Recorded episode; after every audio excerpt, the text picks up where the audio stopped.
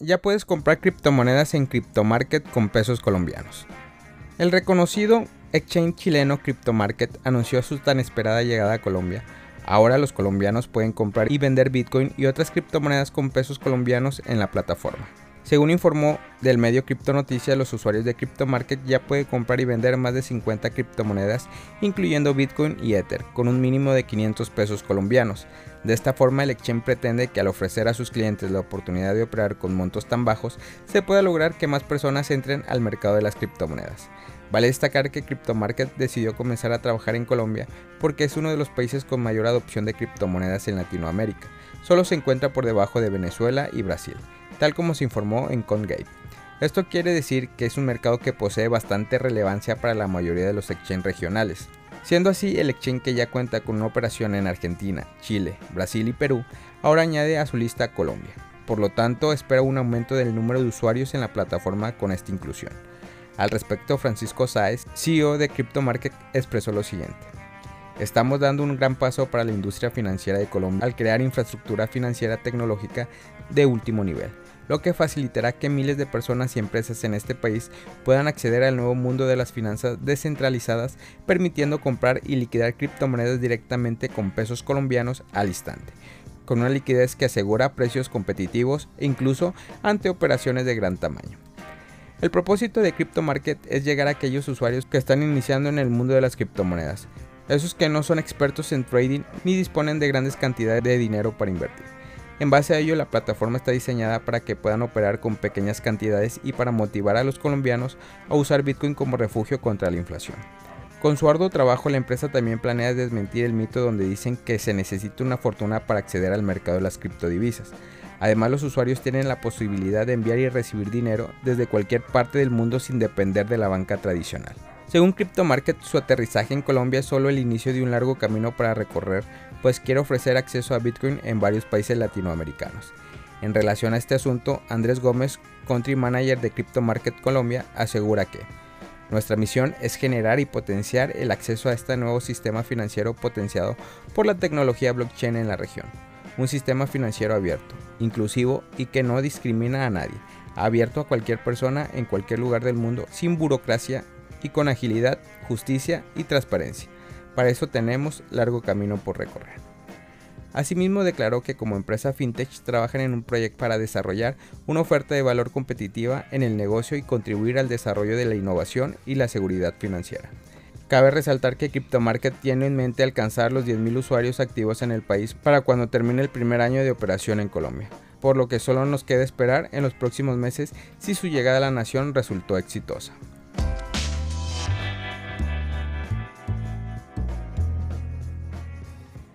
Estados Unidos investiga Binance tras acusación de lavado de dinero. Los fiscales federales que trabajan para el Departamento de Justicia de Estados Unidos pidieron a Binance que proporcionara registros relacionados con los cheques de lavado de dinero, así como comunicaciones entre figuras claves dentro de la empresa, incluido su director ejecutivo, Champen Chao. Esto es de acuerdo con una solicitud de diciembre del 2020 que no se vio hasta hace poco. Los agentes que trabajan para la División de Lavado de Dinero del Departamento de Justicia pidieron al exchange de criptomonedas que entregara voluntariamente documentos relacionados con 13 altos ejecutivos que trabajan para la empresa. Entre los nombres se encontraba el propio jefe de Binance. Aunque la solicitud inicial a Binance se hizo hace casi dos años, la investigación sigue en curso según una fuente que transmitió el asunto a Router. Los fiscales están particularmente interesados en establecer si Binance violó la ley de secreto bancario la misma legislación que los ejecutivos de BitMEX violaron a principios de este año. El director de comunicación de Binance, Patrick Hillman, se apresuró a restar importancia a la investigación cuando habló con Router. Los reguladores de todo el mundo se están acercando a todos los principales exchanges de criptomonedas para comprender mejor nuestra industria.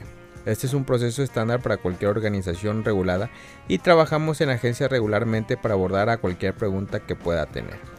En cuanto a cómo respondió Binance a la solicitud en el 2020, sigue siendo un misterio. Ni el Departamento de Justicia ni Binance proporcionaron más detalles.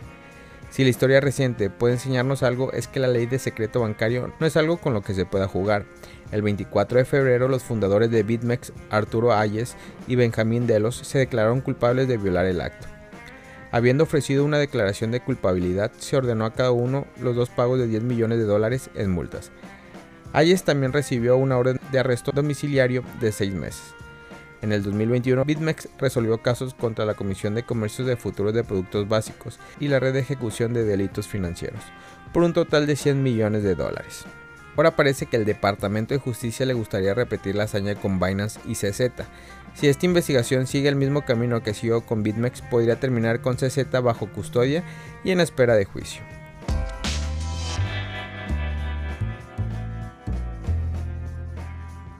¿Por qué el fallido Terra Classic Loon se ha disparado? Terra Classic Loon aumentó un 71% en las últimas 24 horas, registrando el mayor incremento diario desde el 14 de mayo. Loon es el token fallido del ecosistema Terra, que desde entonces ha sido reemplazada por Luna 2.0. Esto ocurrió después de que una espiral mortal provocara que el precio de Loon se desplomara un 99,99%. Desde el 12 de mayo, cuando cayó por primera vez por debajo de un dólar, el precio no ha logrado iniciar ningún tipo de movimiento alcista ni crear un tipo de estructura alcista. Todo esto cambió el jueves, cuando Lung inició un rápido movimiento ascendente. Sin embargo, no parece haber una única razón decisiva para ello. Más bien es posible que los esfuerzos de un validador centrado en la comunidad arroba LungDAO al usar sus 70 mil dólares de ganancias de rendimiento para quemar un porcentaje de Lung ayudara en el aumento.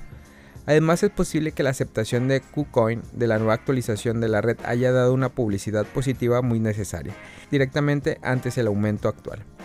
Si bien puede haber varias razones para este pum inesperado, la acción de precio muestra claramente los siguientes niveles de resistencia más cercanos y la estructura actual. LUN surgió inicialmente de una línea de resistencia descendente el 23 de agosto. Anteriormente la línea había estado vigente desde el 17 de mayo. Esta fue la primera señal alcista del mínimo del 13 de mayo. Posteriormente, inicialmente aumentó a un ritmo muy gradual antes de acelerar considerablemente la tasa de aumento el 1 de septiembre. Si el movimiento alcista continúa, al área de resistencia más cercano estaría en 0.00042 dólares. Si bien es probable que el área provoque un rechazo, una posible ruptura por encima de ella probablemente aceleraría aún más la tasa de aumento, debido a la falta de resistencia por encima de ella. Al observar el movimiento a corto plazo, Lung tiene razón en la extensión 3.61 del aumento original. En él se ha creado una mecha superior a larga. Sin embargo, todavía no hay velas bajistas, además el RSI de 6 horas no ha generado ningún tipo de divergencia bajista, a pesar de que está sobrecomprado. Por lo tanto, es posible que el precio aumente hasta la extensión de 4.61 a 0.00034 dólares antes de corregir. Familia Criptomonedas al Día BTC. Gracias por escuchar mi podcast. Recuerda que nos puedes encontrar en YouTube, en Facebook, Instagram, TikTok como Criptomonedas al Día BTC. Sígueme en mis redes sociales y no te pierdas todo sobre el mundo cripto.